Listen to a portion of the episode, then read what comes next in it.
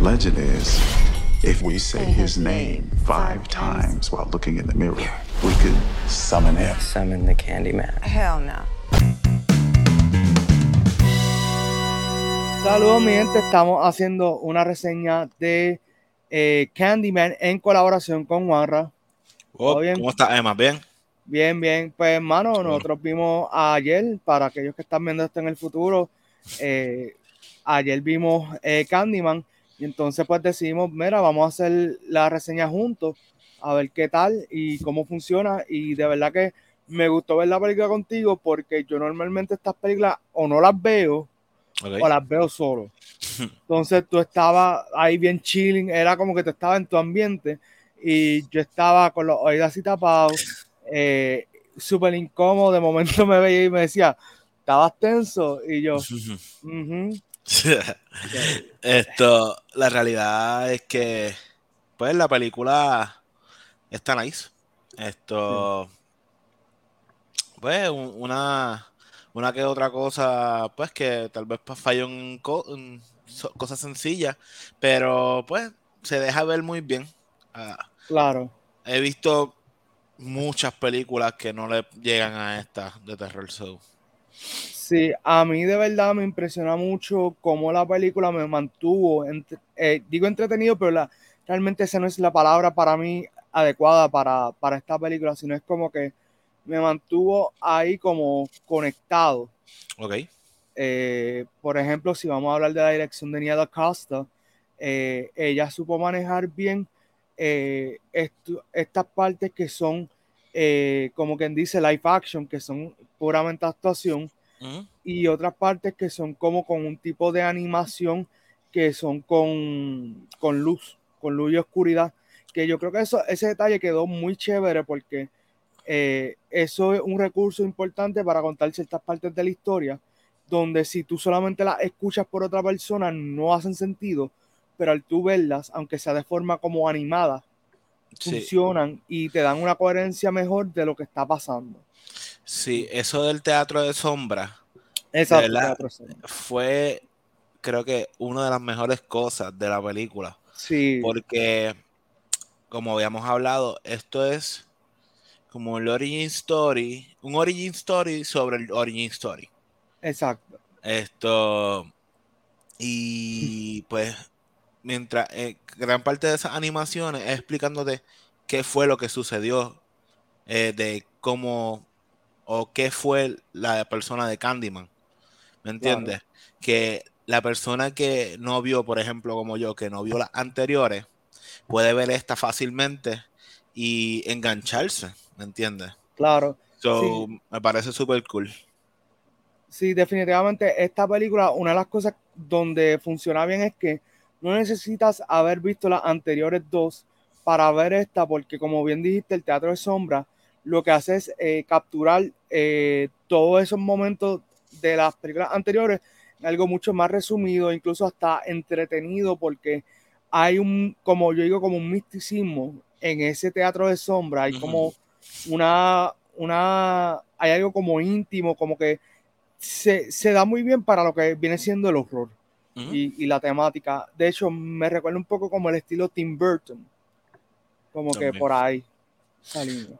Esto, realmente, eh, quien se le ocurrió la idea de hacerlo así, la botó del parque. Porque fue algo que me hizo sentir como que, ok, voy entendiendo más la historia sobre Candyman.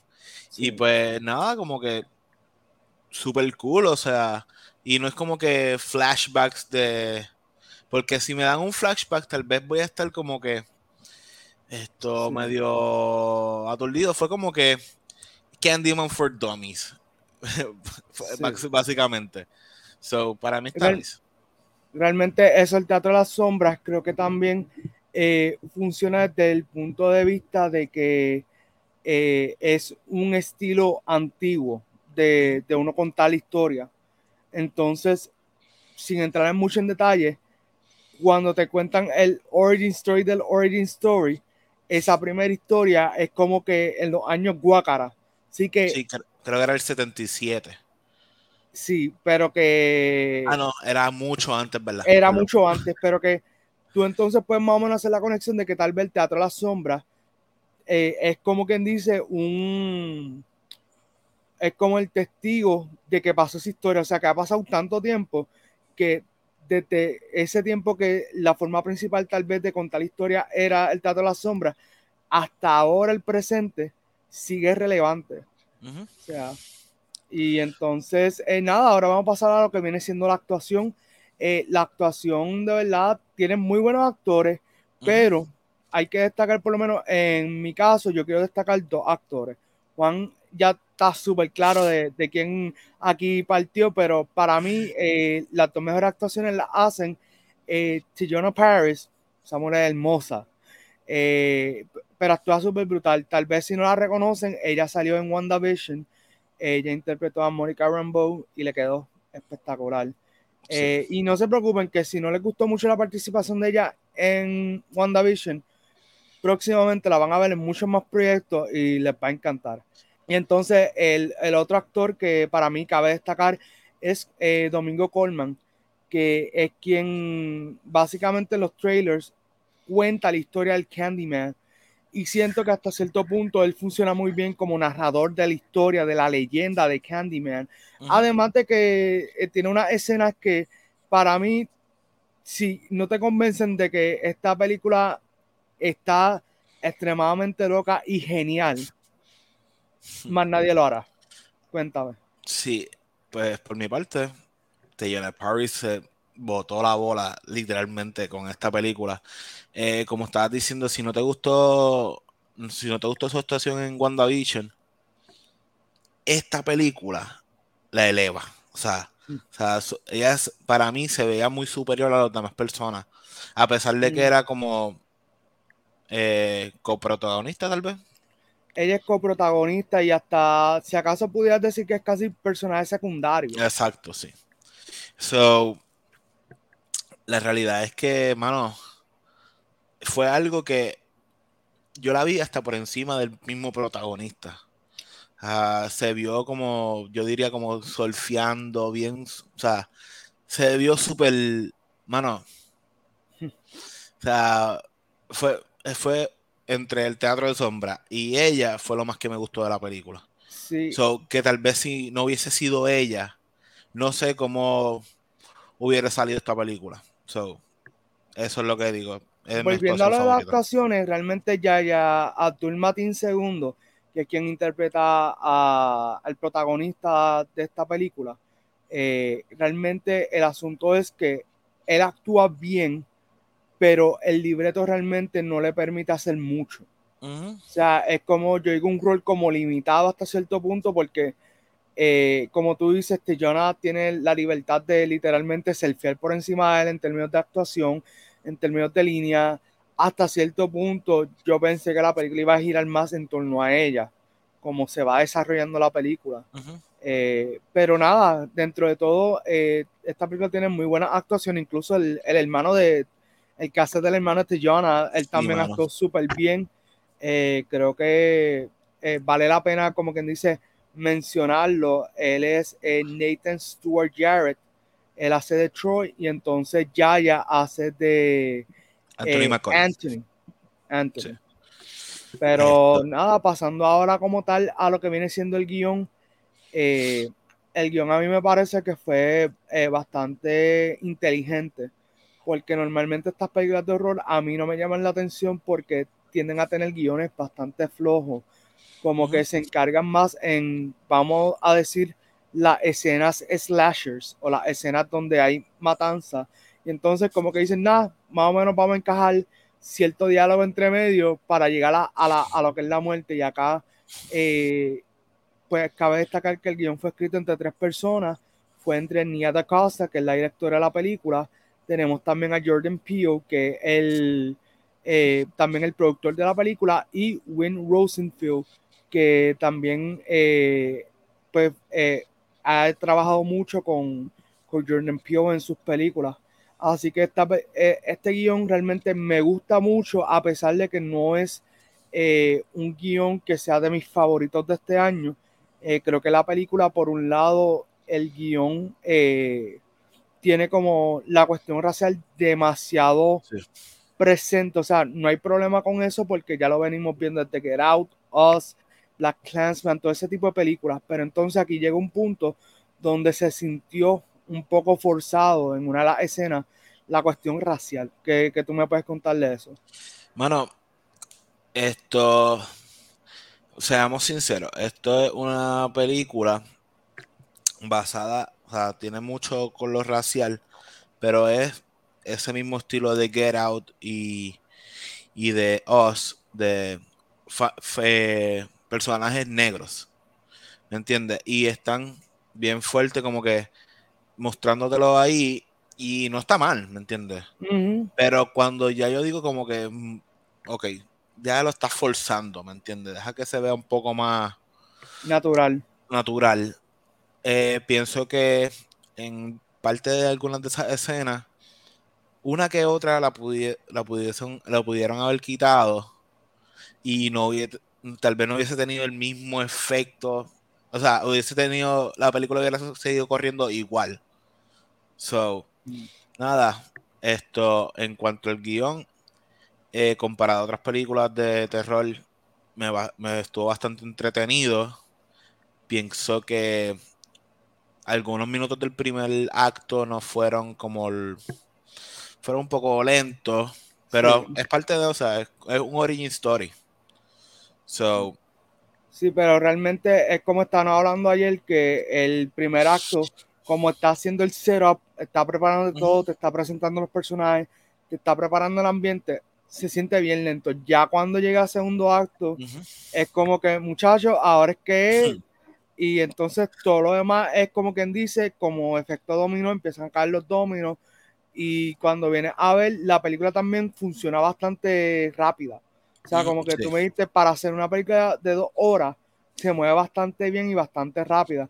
Que yo creo que esa es otra cosa. O sea, estas películas de horror, eh, a veces como que, como volvemos, se enfocan más en las muertes o cómo matar a los personajes.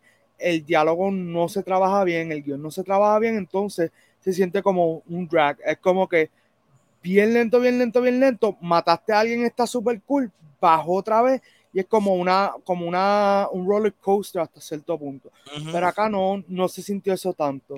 Uh, Eh, no, que, que hubo mucho, o sea, pasaban su escena eh, slasher y eso, pero seguían buenos diálogos, o sea, que realmente te podría hasta encariñar con ciertos personajes.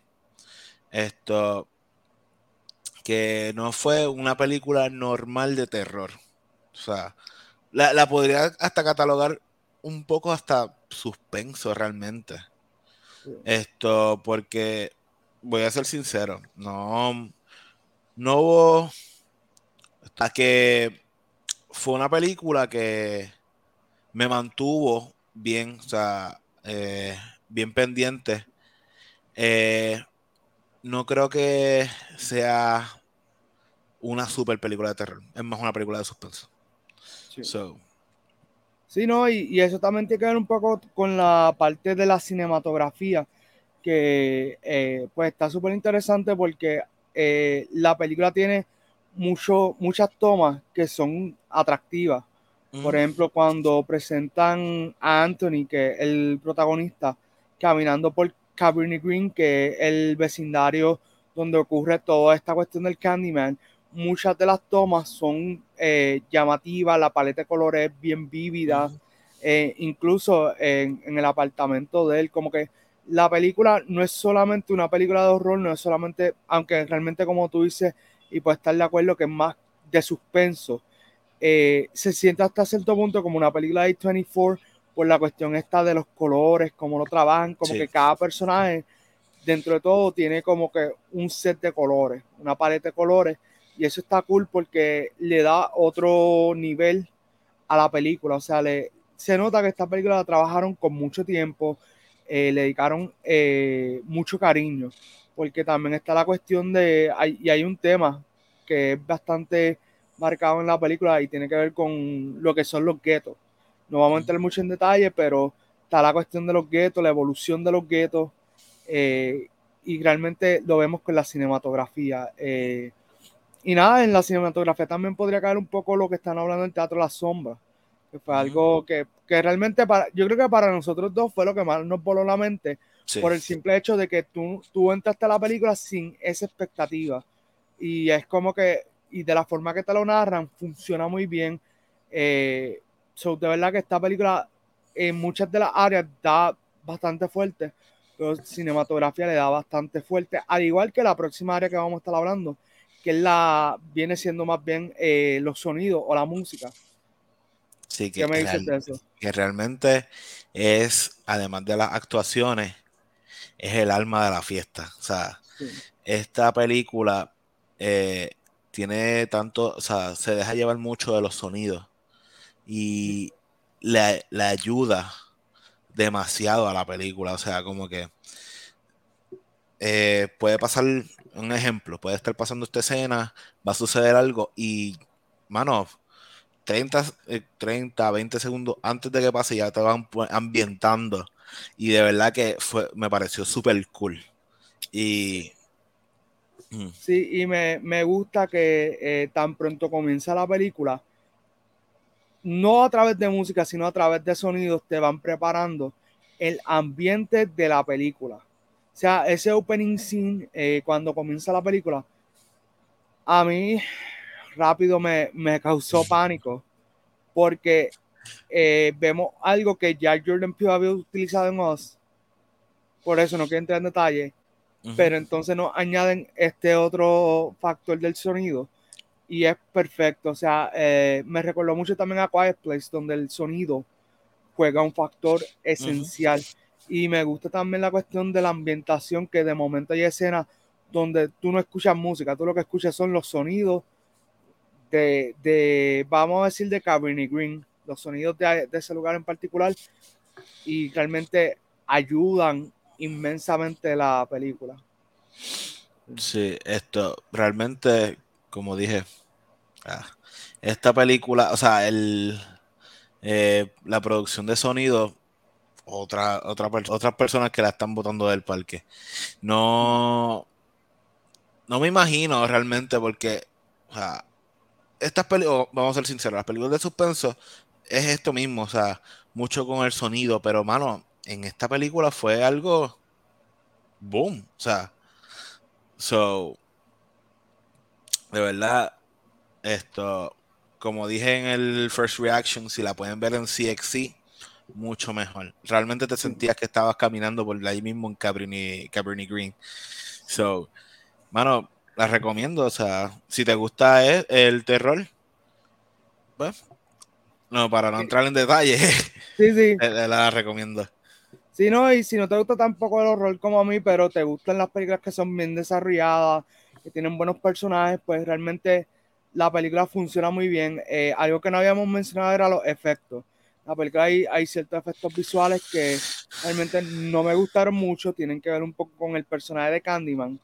Eh, pero yo creo que eso es de lo, de lo menos que vemos como que hacer caso por el simple hecho que esta película se va casi todo el presupuesto en todo lo demás. O sea, se va entre esta acción. Eh, la película también grabaron como que en muchos lugares. O sea, tiene muchas localizaciones. eso también cuesta. Eh, hay escenas que son de noche. Las escenas de noche, si son también en, en lugares abiertos, cuesta un poco más. So, cuando venimos a ver, pues eso de los efectos, tras que no son de mucha duración, pues tal vez como que podemos pasarle la mano y decir, pues mira, no es lo mejor, pero eh, está, está pasable. Esto, yo, por ejemplo, ya que me diste muchas cosas buenas, no me puedo quejar tanto con, el efecto, de que fue, no fue el mejor, pero me, me, tripea, mano. O sea, acuérdate que estamos hablando que son cosas ficticias. So, esto no, lo que vi me, me, pareció bien. No, no, no me quejo. Eh, sentí la película un poco predecible, como que dice, ya más o menos de mitad de la película en adelante, más o menos tú podías ir llegando a las conclusiones de qué estaba pasando y eso. Y realmente es como que lo único así que, que pues yo diría, tú sabes, como que me, me dolió un poquito porque una buena película, pero tú sabes, como quien dice, ese detalle pues le quitó un de chispa a la película. Pero entre todo, es una buena película.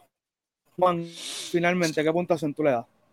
Bueno, esto, no quiero ser heavy con ellos, pero eh, esperaba un poco más de la película, pero un 7.5 no está mal. So, ¿qué piensas tú? Sí, yo también le doy un también le doy un 7.5. Creo que la película eh, tiene muchas cosas que, que pega, pero hay otras que no. Y creo que la película, a pesar de todo, no. Como te digo, es una película que se merece tal vez una, una segunda vista. O sea, verla una nueva vez.